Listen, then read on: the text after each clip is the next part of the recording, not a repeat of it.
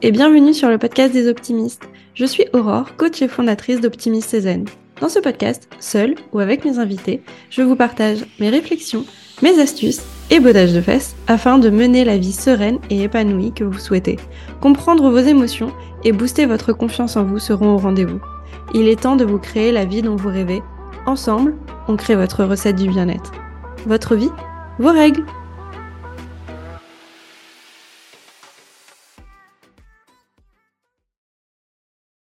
Hello Manon Hello Je suis trop contente de te recevoir aujourd'hui sur le podcast. Moi, je suis très contente d'être là. Merci pour l'invitation. Ça fait toujours plaisir. Avec plaisir. Aujourd'hui, on va parler de confiance en soi. C'est mon sujet chouchou. J'adore ça. Et du coup, je vais pouvoir te poser des petites questions sur ce sujet. Est-ce que déjà, tu peux te présenter comme tu en as envie?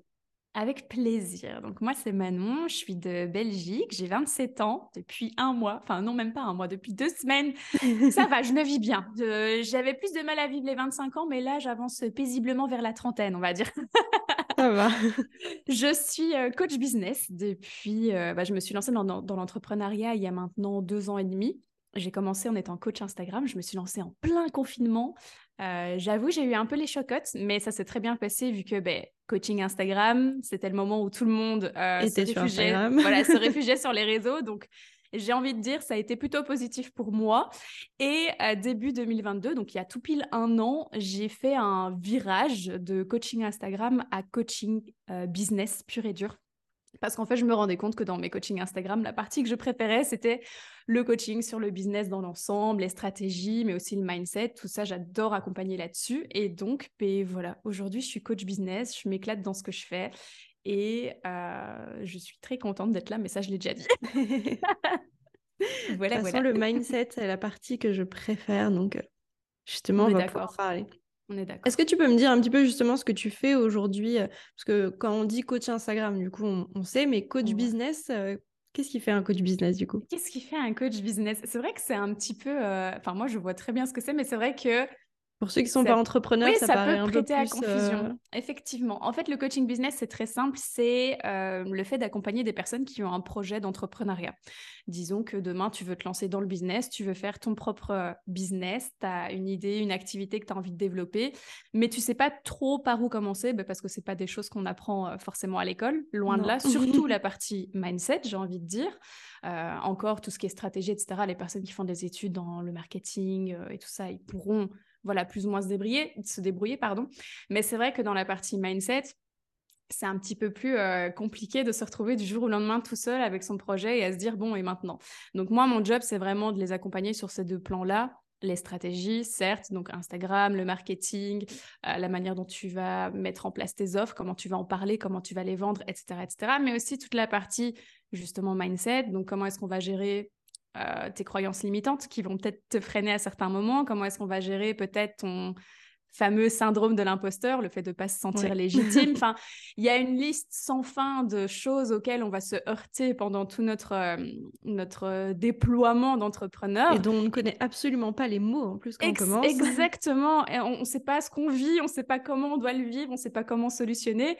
Et donc ça, c'est mon job, c'est d'être vraiment là dans toutes ces étapes pour faire en sorte ben, que le, début dans l'entrepreneuriat se passe du mieux possible, mais pas que, vu que j'accompagne pas seulement les personnes qui se lancent, j'accompagne aussi des personnes qui sont déjà lancées, mais qui veulent peut-être atteindre un, niveau euh, supérieur, on va dire, qui ont un peu fait le tour de leur niveau actuel et qui sont prêtes à passer au niveau supérieur. Et voilà, et moi je suis là et je kiffe avec eux et je les aide du mieux que je peux. Et c'est vraiment euh, une super aventure à chaque fois avec euh, toutes ces personnes que j'accompagne. J'adore. Et du coup, tu accompagnes surtout des entrepreneurs qui vont faire du service, c'est ça? C'est ça, parce que je trouve qu'il y a une forte différence, notamment au niveau du marketing, euh, quand on vend du service et quand on vend des produits. La vente de service, ça va plutôt être une vente bah, de soi au final, parce que les gens, oui, ils vont acheter ton service, mais ils vont l'acheter chez toi parce qu'ils t'aiment toi, parce qu'ils ont des affinités avec toi. Tandis que euh, euh, au niveau des produits, ben, c'est une dynamique complètement différente parce qu'on va travailler sur le produit en tant que tel, sur euh, l'histoire du produit, sur euh, le storytelling du produit, etc., etc. Et ça, je pense qu'il y a des personnes qui sont plus compétentes que moi à ce niveau-là, qui sont vraiment spécialisées là-dedans. Donc, je préfère diriger les personnes qui vendent des produits vers ces personnes-là et me concentrer sur ma zone de génie, qui sont les personnes dans le service. Top. Parce qu'en fait, ce qui est important de rappeler quand on est entrepreneur, mais aussi quand en fait on ne connaît pas du tout cet univers, c'est que quand on est salarié, on a un petit peu une grille de choses à faire et mmh un spectre de notre emploi. Et en fait, on va avoir que un certain nombre de tâches. Et on évolue dans ces tâches-là, mais elles sont très claires. le travail vient d'autres équipes. le manager va vous donner des tâches. Si vous êtes le manager, vous allez référer à quelqu'un de plus haut. Mais quand vous êtes entrepreneur, vous êtes le premier maillon, mais aussi le plus haut, le plus bas, et puis dans toutes les transverses que vous ne connaissez pas. Ah, du coup, c'est vraiment créer sa journée à 100%. Et mmh ça, j'aime bien le rappeler, puisque des fois, l'entrepreneuriat, on voit ça comme quelque chose de tout rose, tout beau, magique, euh, hyper facile, euh, et que euh, ça roule tout seul. Sauf qu'en fait, votre journée qui roule tout seul, vous la créez de A à Z. Donc déjà, à un moment donné, il faut commencer par dire, mais c'est quoi en fait? À quoi ça ressemble? Qu'est-ce que je, qu'est-ce que je suis censée faire en fait? mais l'entrepreneuriat, c'est magique, mais c'est vrai que ça. comporte tellement de facettes différentes auxquelles on n'est pas forcément préparé et comme tu le dis, qu'on ne connaît pas forcément, qu'on va découvrir en fait au fur et à mesure qu'on avance que ça peut être parfois déstabilisant. Euh, moi, je pense par exemple à tout ce qui est comptabilité. Euh, au début, on se pas comment on fait. clairement pas mon, fort. Et puis, j'ai eu des blagues aussi au niveau de la compta parce que j'étais pas au courant ou je savais pas trop comment ça se passait. Et malheureusement, il y a parfois euh, besoin de se prendre quelques murs pour comprendre et se dire ah, ok, donc ça, la prochaine fois, je ferai plus attention. Mais voilà, je prends la compta comme exemple, mais il y a des exemples comme ça pour plein, plein, plein d'autres choses. Puis, comme tu le disais, bah oui, voilà, dans une entreprise, chacun son rôle. Ici, tu as tous les rôles en même temps. Tu dois trouver tes propres clients, tu dois te vendre, mais tu dois aussi gérer tout l'administratif sur le côté, ta création de contenu. Bref, c'est c'est un boulot à plein temps, mais Carrément. moi j'adore parce qu'il n'y a aucune journée qui se ressemble et c'est ça aussi qu'on cherche, je pense, quand on est entrepreneur. oui, ça c'est clair. On a une flexibilité qui est euh, vraiment différente du salariat. Mmh mais c'est vrai qu'on a besoin d'être accompagné sur euh, qu'est-ce qui se passe dans ma tête? Parce qu'en fait, euh, ben, il y a beaucoup de choses qui se passent dans la tête des entrepreneurs. qui va évidemment se rejoindre aussi sur les salariés, donc vous inquiétez pas, ça va vous parler aussi. Mais justement, ça va être comment je fais, qu'est-ce que je mets en place, et être accompagné justement pour bah, venir se faire coacher son petit cerveau. Oui, c'est ça. Puis parfois, on a besoin aussi de coups de boost parce que c'est vrai que l'entrepreneuriat, Bon, je veux pas vous faire peur, parce que là, j'ai l'impression qu'on va faire peur aux gens qui avaient dans l'idée de se lancer. Je vous assure, l'entrepreneuriat, c'est génial. Mais ce que j'allais dire, c'est qu'on est souvent seul aussi. Hein. Quand on débute l'entrepreneuriat, on, sent, enfin, on, est, on est seul parce qu'on débute seul.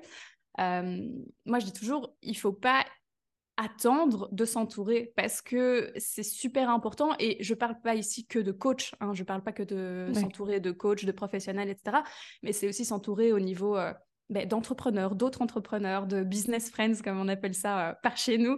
Et, euh, parce que autrement, tu perds la boule en fait. Tu, tu, tu, tu, abandonnes plus facilement aussi, je crois, parce que si tu n'as pas le support derrière d'autres personnes qui disent non, allez, ça va aller, regarde, on est tous un peu dans la même galère, mais on va tous s'en sortir parce qu'on a tous des grands rêves. Et, euh, et ça, un coach peut te l'apporter, mais aussi tout, un, tout un entourage au niveau plus entrepreneurial. Je vais dire, c'est super important. Mais je vous assure, l'entrepreneuriat, c'est génial. Hein. Une fois qu'on a ce support, une fois qu'on a cet entourage, franchement, c'est ultra, ultra motivant. On va revenir euh, un petit peu en arrière. Est-ce que tu mmh. pourrais justement me décrire quel type de petite fille tu étais? Aïe, aïe, aïe. J'étais une petite fille complètement différente de maintenant. Euh, à savoir que là, je, je paraîtrais, euh, comment dire, très extravagante, très extravertie, pas timide du tout. Quand j'étais petite, c'était vraiment l'inverse. J'étais une petite fillette super timide qui ne parlait jamais, qui était le type euh, de petite fille, tu sais, qui, qui écoutait plus qu'elle ne parlait. Parce mmh que, je sais pas, il y a un truc de j'ose pas prendre la parole ou j'ose pas, j'ose pas avoir les regards pointés sur moi ou est-ce que j'ai vraiment des choses intéressantes à dire? Est-ce qu'on va vraiment m'écouter? C'était un peu. On les entend toutes les croyances derrière. voilà, exactement. C'est un peu tout ce qui tournait dans ma tête. Non, non, à l'époque, tu te dis, tu dis juste, bon, ben, il y a des enfants qui osent plus et moi, j'ose moins. Et puis, ben, voilà, je, reste dans ma petite coquille et je regarde le monde euh, un peu de l'extérieur. Euh, c'est vrai que j'en ai pas mal souffert parce que je me rendais compte à certains moments que ça m'handicapait. Et je me disais, mais comment est-ce que je peux faire pour, euh, pour euh, combattre cette timidité. C'est aussi un truc que mes profs me disaient tout le temps. Tu devrais plus participer en classe. Manon est très timide, blablabla. Comment bien appuyer sur ses croyances dès le début. Hein Super, merci les gars. On te colle euh, l'étiquette de timide qui ne te lâche plus. C'est ça, de timide. Mais à côté de ça, euh, petite fille très créative. J'adorais justement me plonger dans tout ce qui était créatif. Je suis très, euh, je suis très dans la musique, je chante, je dessine aussi. Enfin, je, tout ce qui était artistique. Bon, après, euh, mes parents sont tous les deux artistes. Ma maman, elle est graphiste. Mon papa, il est photographe. Donc, j'ai un peu vécu dans cette sphère. Mes grands-parents étaient dans la musique. Mon frère est dans la musique. Donc, j'ai grandi ah dans cette sphère-là. Voilà, c'est ça. Mais timide et créative. C'est un peu la petite fille tout le temps dans la lune qui prend pas trop de place, mais voilà, qui vit sa vie euh, comme ça. Et comment ça a influencé du coup ton parcours scolaire? Un peu après, du coup, euh, en primaire, collège, lycée, ça ressemblait à quoi? Justement, j'étais tout le temps, tout le temps très en retrait. Euh, j'avais mes copines principales et bah, dès qu'il y avait des plus gros groupes qui se formaient, j'étais un petit peu mal à l'aise, tu vois, parce que je me disais, bon, j'ai envie d'être dedans, j'ai envie de faire partie de ce groupe, mais d'un autre côté, je me sens toujours en décalage, ou alors les gens, euh, à un moment, vont me regarder et vont dire euh, Mais pourquoi tu parles pas ou t'as rien à dire ou quoi? Et oh, je me souviens, je, je, rougissais super facilement en plus à l'époque. et donc, je, devenais rouge tomate et ça me, ça me tétanisait encore plus. Je détestais ça. Euh, en classe. Ça allait si hein. c'était deux, trois personnes, mais dès que ça commençait à être plus, là, c'était. C'est vrai que quand j'étais dans des petits groupes bah, avec mes copines copines, euh, là j'étais euh, j'étais complètement différente, tu vois. Limite c'était moi un petit peu la star du groupe, je faisais rire tout le monde, j'essayais de faire rire tout le monde et tout, mais dès qu'il y avait un peu trop de monde, hum, hum, ça n'allait plus. Et c'est super drôle parce que quand je, je te dis ça, je, je, je, je me fais penser qu'en fait c'est hyper contradictoire parce que donc en classe je prenais rarement la parole, très rarement. Par contre quand je faisais des exposés, j'étais au top. J'étais la meilleure, j'adorais ça. Donc, tu vois, ça n'a pas trop de sens. Mais je crois que c'est euh, c'est aussi venu plus tard avec le fait que je commence le théâtre. Je sais pas si on parle de ça déjà maintenant, mais. Vas-y, vas-y. Pour combattre cette timidité, à un moment, j'en ai eu marre. Je me suis dit, bon, je vais prendre les choses en main. Euh, donc ça, c'est cool. J'ai un peu ce truc depuis toute petite de me dire, il y a un truc qui me plaît pas, je vais voir comment est-ce que je peux y remédier. Et t'as commencé quand, du coup, le théâtre? Le théâtre, j'ai commencé ça vers mes 13 ans, je pense. Ok. Voilà. Donc assez tôt, tu t'es dit, ok, je vais quand même euh, aller voir un petit peu ce qui se passe, je veux changer quelque chose. Et, euh, en fait, c'était après les primaires. Ouais, les primaires, je me suis dit, bon, ça m'a saoulé d'être timide comme ça. Là, je vais passer euh, au niveau supérieur avec les plus grands. donc, donc, je vais faire en sorte que ça change. Ça m'a aidé parce que j'en ai fait pendant 5-6 ans. J'adorais ça j'étais, je faisais partie des meilleurs élèves. C'est vraiment ça qui est drôle, tu vois. C'est que quelque part, je pense que je me suis révélée un petit peu dans le théâtre aussi. Je me suis, j'ai appris à me connaître, j'ai appris à me faire confiance, à oser prendre la parole. Et le fait de rentrer dans un personnage qui n'était pas moi m'aidait énormément, tu vois. Parce que c'était pas vraiment moi, c'était pas vraiment Manon, c'était, euh, je sais pas, Gabi de telle pièce, euh, Charlotte d'une autre pièce. En bref, j'étais plein de femmes, j'incarnais plein de femmes différentes, avec des âges différents aussi. Et ça m'a aidé dans le sens où, ben, du coup, comme je te disais, dans la classe, etc., euh, les exposés, ben, maintenant, j'avais plus peur, j'avais les meilleurs points, les profs étaient chaque fois super contents de moi, c'était cool. Par contre, c'est vrai que dans les groupes, c'était encore un peu compliqué. j'avais encore un peu de mal à prendre ma place. En fait, c'est marrant. Enfin, je pense que c'est mon petit côté coach, tu vois, qui connecte les infos ensemble. Mais je me dis, de ce que tu me dis, j'entends bah, les expos, le théâtre, donc en fait, qui sont quand même dans des contextes un peu contrôlés, tu vois, il y a un cadre, mmh euh, tu sais quand tu vas parler, combien de temps tu vas parler, devant mmh qui tu vas parler. Là, ça va, parce qu'il y a une forme de contrôle en fait. Mais par contre, quand c'est dans des groupes où là, bah, il y a forcément un paramètre qu'on n'a pas, c'est les autres et comment ils vont être, comment ils vont réagir, ce qu'ils vont dire, etc. Où là, mmh du coup, c'était un peu moins. c'est vrai, mon Dieu, j'avais jamais pensé à ça. Et pourtant, Dieu sait qu'on m'a dit que j'étais quelqu'un qui aimait le contrôle et je m'en rends compte aussi. mais là, c'est un nouvel.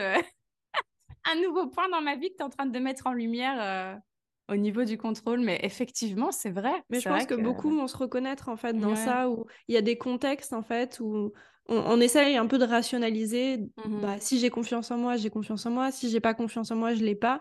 Et pourtant, il y a un peu ces incohérences de bah oui, mais là ça fonctionne, là ça fonctionne pas. Mmh Et en fait, derrière, il y a souvent quelque chose d'un peu plus ancré qui est inconscient évidemment. Alors, mmh quand on est extérieur, du coup, on le voit, mais quand on est dedans, on le voit pas du oh, tout. Mais c'est vrai, c'est fou. Et c'est marrant dire c'est ok, c'est normal, tout va bien. Ouais, c'est ça, c'est ça. Et encore aujourd'hui, maintenant que tu le dis, je me rends compte que de manière générale, j'ai vachement plus confiance en moi. Comme je disais, rien à voir avec la petite fille d'avant le théâtre, ni même de pendant. Mais de nouveau, je pense que c'est parce que je suis entrepreneur de mon propre business. Donc, quand je dois mmh prendre la parole ou quand je dois parler avec des gens, je sais, tu sais quand tu le fais. Et je sais aussi. dire et je sais quelle, quelle influence je peux avoir. Je sais que oui, c'est ça la position que j'occupe. Euh, ça m'aide beaucoup aussi au niveau de la confiance, je pense. Waouh, c'est une thérapie qu'on est en train de faire. C'est incroyable. Merci. J'ai juste glissé ça parce que moi, je, je l'ai vu et je l'ai entendu, mais euh, du coup, c'est. Euh, c'est enfin je pense que ça parle à beaucoup de personnes et je le vois tout le temps en coaching en fait des personnes qui ont séparé les choses parce que c'est dans des cas différents, c'est des moments différents de leur vie. Et, et du coup, en fait, ils les mettent pas forcément en rapport. Et moi, mmh j'aime bien connecter un peu les infos ensemble et justement se dire Ah, mais tu vois, mmh finalement, il y a peut-être quelque chose de ce côté-là. Bah écoute, c'est génial. Continue. c'est trop bien. moi, ce que j'aime sur la confiance en soi, en fait, et c'est pour ça que je fais ces épisodes, c'est que je veux montrer que on peut avoir confiance en soi, pas forcément dans tous les contextes, pas forcément tout le temps. Et non, ce n'est pas forcément inné. On ne naît pas forcément avec en se disant j'ai confiance en moi toute ma vie et ça roule tout seul. Et on peut carrément voir des personnes comme toi que je vois sur les réseaux qui dégagent justement cette image j'ai confiance en moi, je sais ce que je fais, pourquoi je le fais. Mais mmh ils ont aussi ces petits passages de ben il y a des moments je doute, il y a des moments j'ai besoin de retravailler un petit truc par-ci par-là, de recalibrer tout ça. Et du mmh coup, c'est pour ça que j'aime bien aller voir qu'est-ce qui se passe derrière, derrière euh, les réseaux, on va dire. Mais c'est hyper intéressant ce que tu soulignes là parce que ça montre en fait de nouveau, moi il y a un truc que je dis souvent, c'est que dans la vie, bah, tout n'est pas noir, tout n'est pas blanc, c'est toujours 50-50, il y a des polarités et on sera toujours un trait de caractère à 50% et à 50% son opposé. Donc dans la vie, il y a 50% du temps où on va être hyper confiant, en, nous, on va se sentir à l'aise, etc. Et il y a 50 autres pourcents où justement, comme tu dis, on va douter, etc. Et c'est comme ça pour tous, pas juste pour la confiance en soi, c'est vraiment pour tous les traits de caractère possibles, inimaginables. Et bah, ça le prouve une fois de plus, en fait. Parce que c'est vrai que euh, il y a plein de moments où je vais me sentir à fond, hyper bien, hyper à ma place, et il y a d'autres moments dans ma vie où je vais me sentir euh, peut-être moins à l'aise, peut-être moins, oui, moins confiante, je vais moins y aller, en tout cas moins fort. Enfin, c'est oui, c'est ça. C'est les polarités dans la vie et en prendre conscience, je trouve que ça aide aussi parce que tu te dis ben peut-être que par exemple, je suis 50% euh, allez, je vais je vais prendre un, trait quand on a des défauts envers nous-mêmes, généralement, on va se dire je suis que comme ça par exemple, je suis moi je pourrais dire je suis bordélique. Alors mon, copain, euh, mon copain affirmerait derrière, il serait là ouais, parce que lui c'est l'inverse. je vais dire voilà, je suis bordélique et pendant toute ma vie, on va me répéter ça et donc moi je vais me dire ben voilà, je suis bordélique, je suis bordélique, c'est comme ça, c'est dans ma nature. Mais à côté, si je regarde dans d'autres domaines de ma vie, donc peut-être pas euh, ma maison, ma chambre, ma salle de bain, ok, mais dans d'autres domaines de ma vie, je suis hyper organisée, notamment euh, dans mon business. Si tu regardes mon espace Notion sur, euh, sur avec mon business et tout, ben c'est calé de chez calé, c'est c'est chronométré. le reste, c'est un bordel organisé, en fait, c'est tout. Voilà, c'est exactement ça, mais ça, mon copain ne le comprend pas. Mais, euh, mais tu vois, c'est vraiment pour dire chaque fois qu'on se dit, moi je suis ci, moi je suis ça, ben oui, tu l'es à 50%, mais regarde dans d'autres domaines de ta vie, tu vas voir que tu es le contraire aussi. Et c'est hyper intéressant quand tu prends conscience de ça. Ça, j'adore, parce que c'est vrai que souvent on veut être l'un ou l'autre, mais on est l'un et l'autre. Oui, déjà. C'est le fait d'avoir les deux qui font que justement, en fait, euh, on comprend aussi, puisque si on n'avait pas l'autre, on n'aurait pas l'équilibre, mmh tu vois. Si on si on n'était pas bordélique sur certains trucs et euh, hyper organisé sur l'autre, bah en fait, on ne le verrait pas euh, le bordel et on ne mmh verrait pas l'organisation non plus. Donc, bah, ça humanise un maximum en fait, parce que c'est important de le comprendre pour soi déjà, pour un peu faire la paix avec soi-même et arrêter d'être dur avec autant aussi dur avec soi-même qu'on peut l'être parfois. Mais c'est important aussi de prendre conscience de ça par rapport aux autres. De, par exemple, quand on idolâtre quelqu'un, mm. bah, de se dire, oui, ok, cette personne, elle a ci, elle a ça, elle a ça, mais il faut pas que j'oublie qu'elle a aussi les 50 autres pourcents. Ou alors, quand on critique quelqu'un, ah, voilà, mon copain pourrait se dire, oh, Manon, elle est hyper bordélique, ça me saoule et tout. Mais à côté, voir, bah, tiens, où est-ce qu'elle est, euh, ordonnée aussi? Enfin, ça aide vraiment à remettre un équilibre en fait euh, dans, les choses, dans les personnes et tout, et à prendre du recul et à être plus conciliant et à être plus résilient avec soi-même, etc. Donc euh, c'est super, euh, ouais non, c'est super intéressant. Moi, ce que j'aime aussi, c'est le mettre en avant pour les personnes qui vont facilement tomber dans leur boucle de culpabilité, moi je les appelle, Mmh, mmh c'est que du coup, dès qu'il y a quelque chose qui va pas, bah rien ne va, et puis on va venir rajouter la liste et encore un autre truc, et puis il y a que ça qui va pas, et tu vois, on rentre dans cette boucle-là. C'est déjà commencer un petit peu à euh, voilà, aller à l'envers. Oui, il y a ça, mais il y a ça aussi. Ah bah peut-être que je vois ce côté-là, mais je vois aussi euh, ce Ouais. bon. Et en fait, de déconstruire petit à petit. Puis s'il y a des trucs euh, qui vous saoulent vraiment, euh, on les prend, on les décortique, et puis on se dit qu'est-ce qu'est-ce que j'en fais? Comment je peux changer ça? Et qu'est-ce que j'ai envie de changer? Parce que la question, c'est toujours est-ce que ça vient de moi? Ou est-ce que ça vient de quelqu'un d'autre, ce changement? Est-ce que c'est parce que Mmh moi, je pense que, bah là, on parlait organisation bordel, mais par exemple, si moi, je pense que je suis bordélique et que ça me pèse à moi, bah là, je vais avoir envie de le changer. Si je Mmh m'impose de quelqu'un d'autre que ça le saoule, qu'il n'a pas envie, que euh, il faut que ça change, bah en fait, là, j'ai juste la culpabilité, mais j'ai pas toujours l'envie de le changer, quoi. Mmh Ouais, c'est clair que ça c'est un détail, mais ça ça change complètement la dynamique du, bah, du changement, justement. Carrément. Heu, Est-ce que justement, toi, tu as eu un échec qui t'a marqué plus que les autres?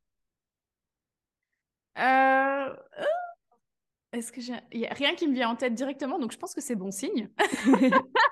Après, c'est pas forcément le mot échec. J'aime bien le mot échec puisqu'il est... Mmh. Mais ça dépend ce que tu considères être un échec ou pas aussi. Alors, en fait, cette question, elle est très difficile pour moi parce que généralement, mes échecs, j'ai tendance, et c'est vraiment, c'est pas des, des- des conneries, j'ai vraiment tendance à les oublier, genre à les effacer de ma mémoire.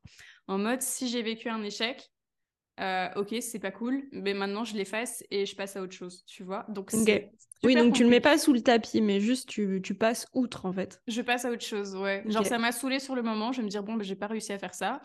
Mais je vais rapidement euh, me diriger vers autre chose, me concentrer sur autre chose. Parce que j'aime, en fait, j'aime tellement pas l'échec hum, que je veux pas m'attarder dessus, tu vois. Je veux tout de suite euh, l'utiliser limite comme un tremplin pour euh, partir vers d'autres choses. Et ok, c'était cool. J'en tire les leçons qu'il faut en tirer, mais je vais pas passer mille ans sur ce truc, tu vois. Et Donc, comment tu arrives à rebondir du coup quand il y a cet échec qui te saoule Qu'est-ce qui se passe après pour que tu arrives à passer outre? Mais justement, ça me saoule tellement que j'ai pas envie de revivre ça, tu vois. Moi, je suis, je suis très, euh, genre, c'est très rare que je me dispute avec quelqu'un parce que je me dis toujours, j'ai pas le temps pour ça. tu vois, genre, j'ai pas le temps de me prendre la tête, j'ai j'ai j'ai mille choses à faire. J'ai un empire à construire, j'ai une famille à, à construire avec mon chien, mon chat, mon chéri, j'ai euh, une maison à, à embellir, on vient d'acheter une maison, j'ai... Enfin bref, tu vois, je suis trop en mode, j'ai pas le temps. Donc, si je vais vivre un échec, je vais me dire, ok, ça m'a saoulé, ça m'a fait perdre du temps. Euh, Qu'est-ce que je peux en retirer directement? Ok. Et ok, maintenant que j'ai surligné les points à en retirer, je le classe, tu vois, je le classe, c'est fini et je passe à autre chose.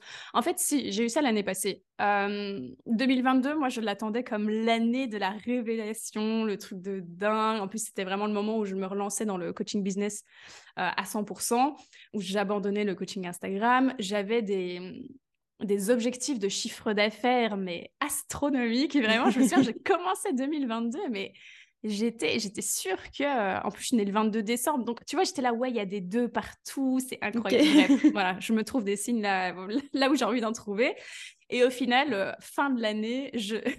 2022 m'a rincé, elle m'a pris et elle m'a balancé contre tous les murs qu'elle pouvait.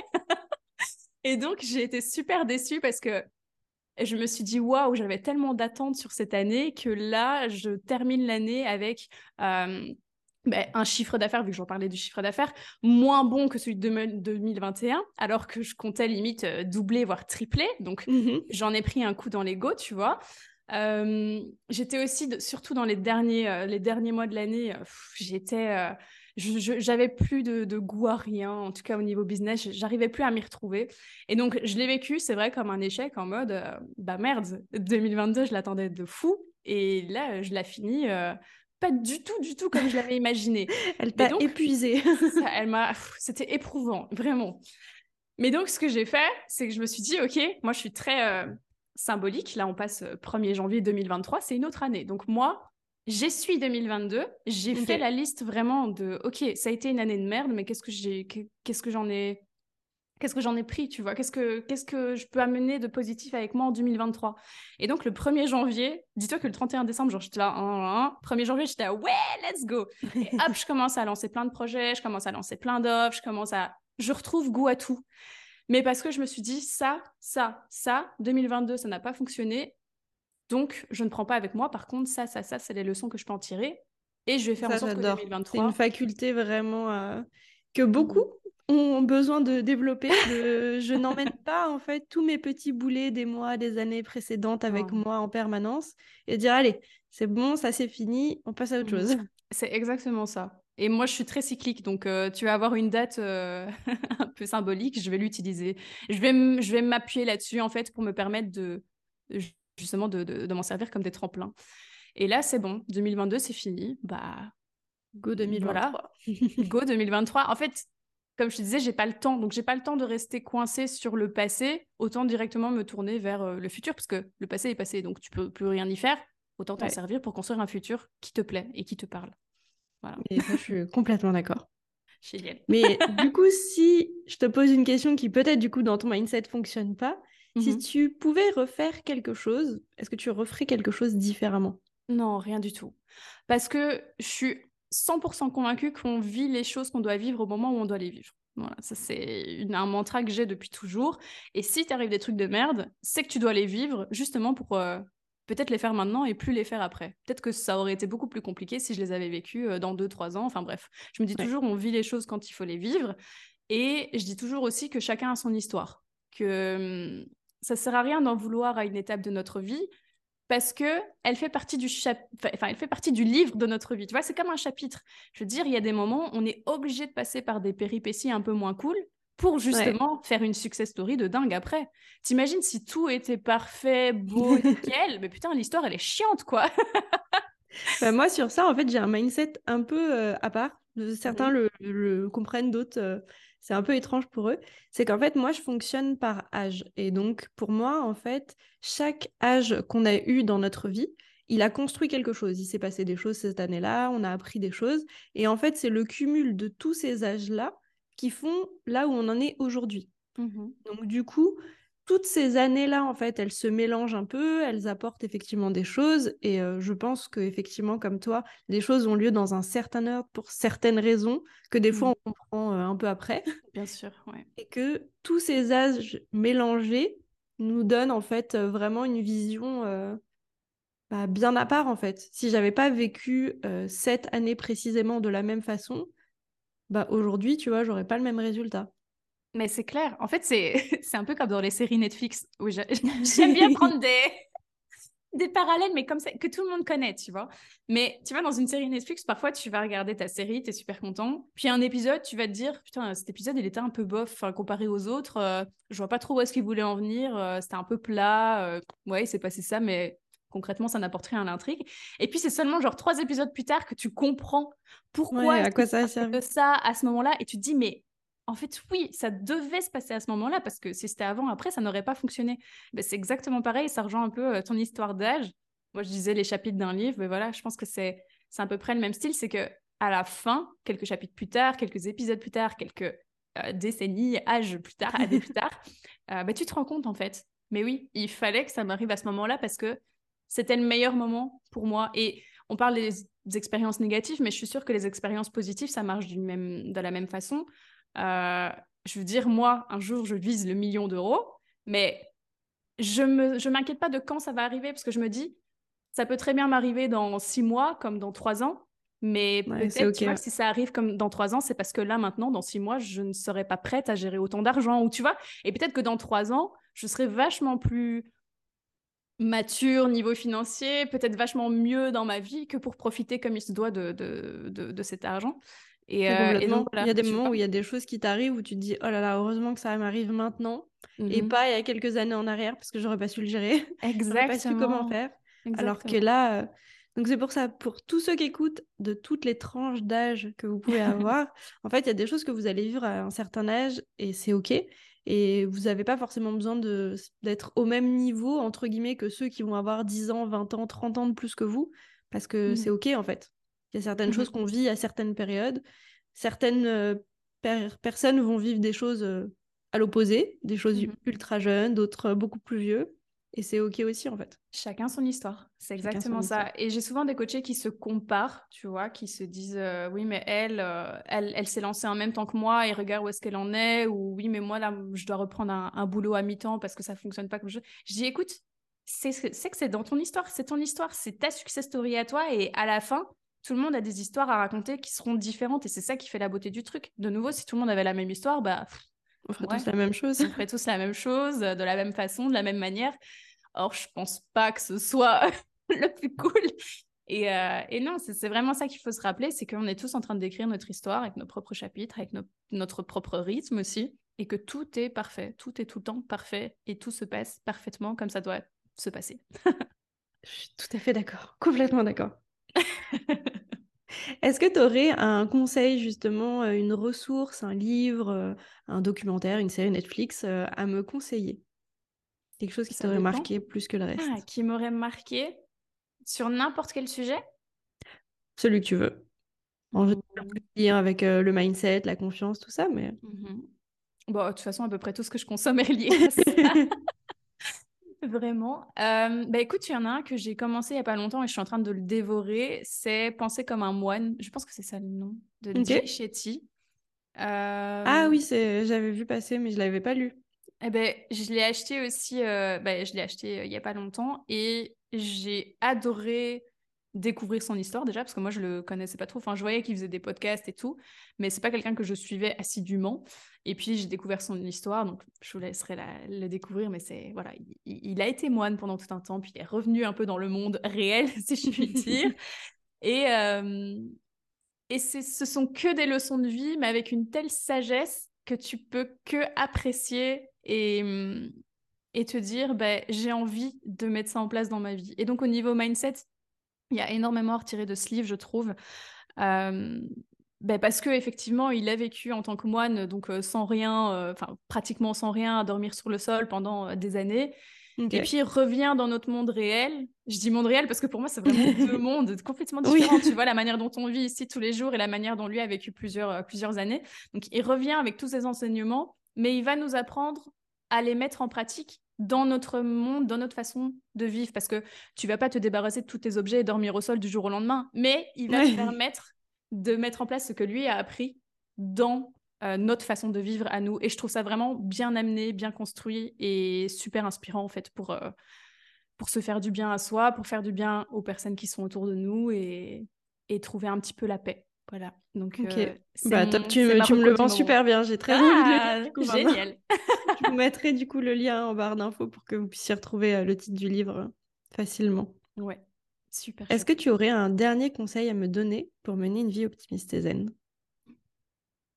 Je dirais d'apprendre à se connaître le plus rapidement possible. Ça, c'est une des leçons que je tire avec moi de 2022. C'est que en septembre, en fait, pour expliquer un petit peu d'où est partie euh, cette descente aux enfers de 2022, euh, en fait, je lisais le livre, euh, je sais plus le nom de l'auteur, mais c'est Les cinq blessures de l'âme. C'est un livre assez connu. Lise Bourbeau, ouais. Élise Bourbeau, voilà. J'avais Bourbeau en tête, mais j'avais plus son prénom. J'avais peur de dire des conneries. Mais euh, Les cinq blessures de l'âme, à la base, je le lisais justement parce que je voyais que mes clients faisaient souvent face à euh, ben, euh, blessures de l'abandon, etc., etc. Et donc, je voulais comprendre et je voulais un petit peu mieux comprendre ces blessures pour pouvoir mieux euh, les conseiller et ben, les comprendre lors des coachings.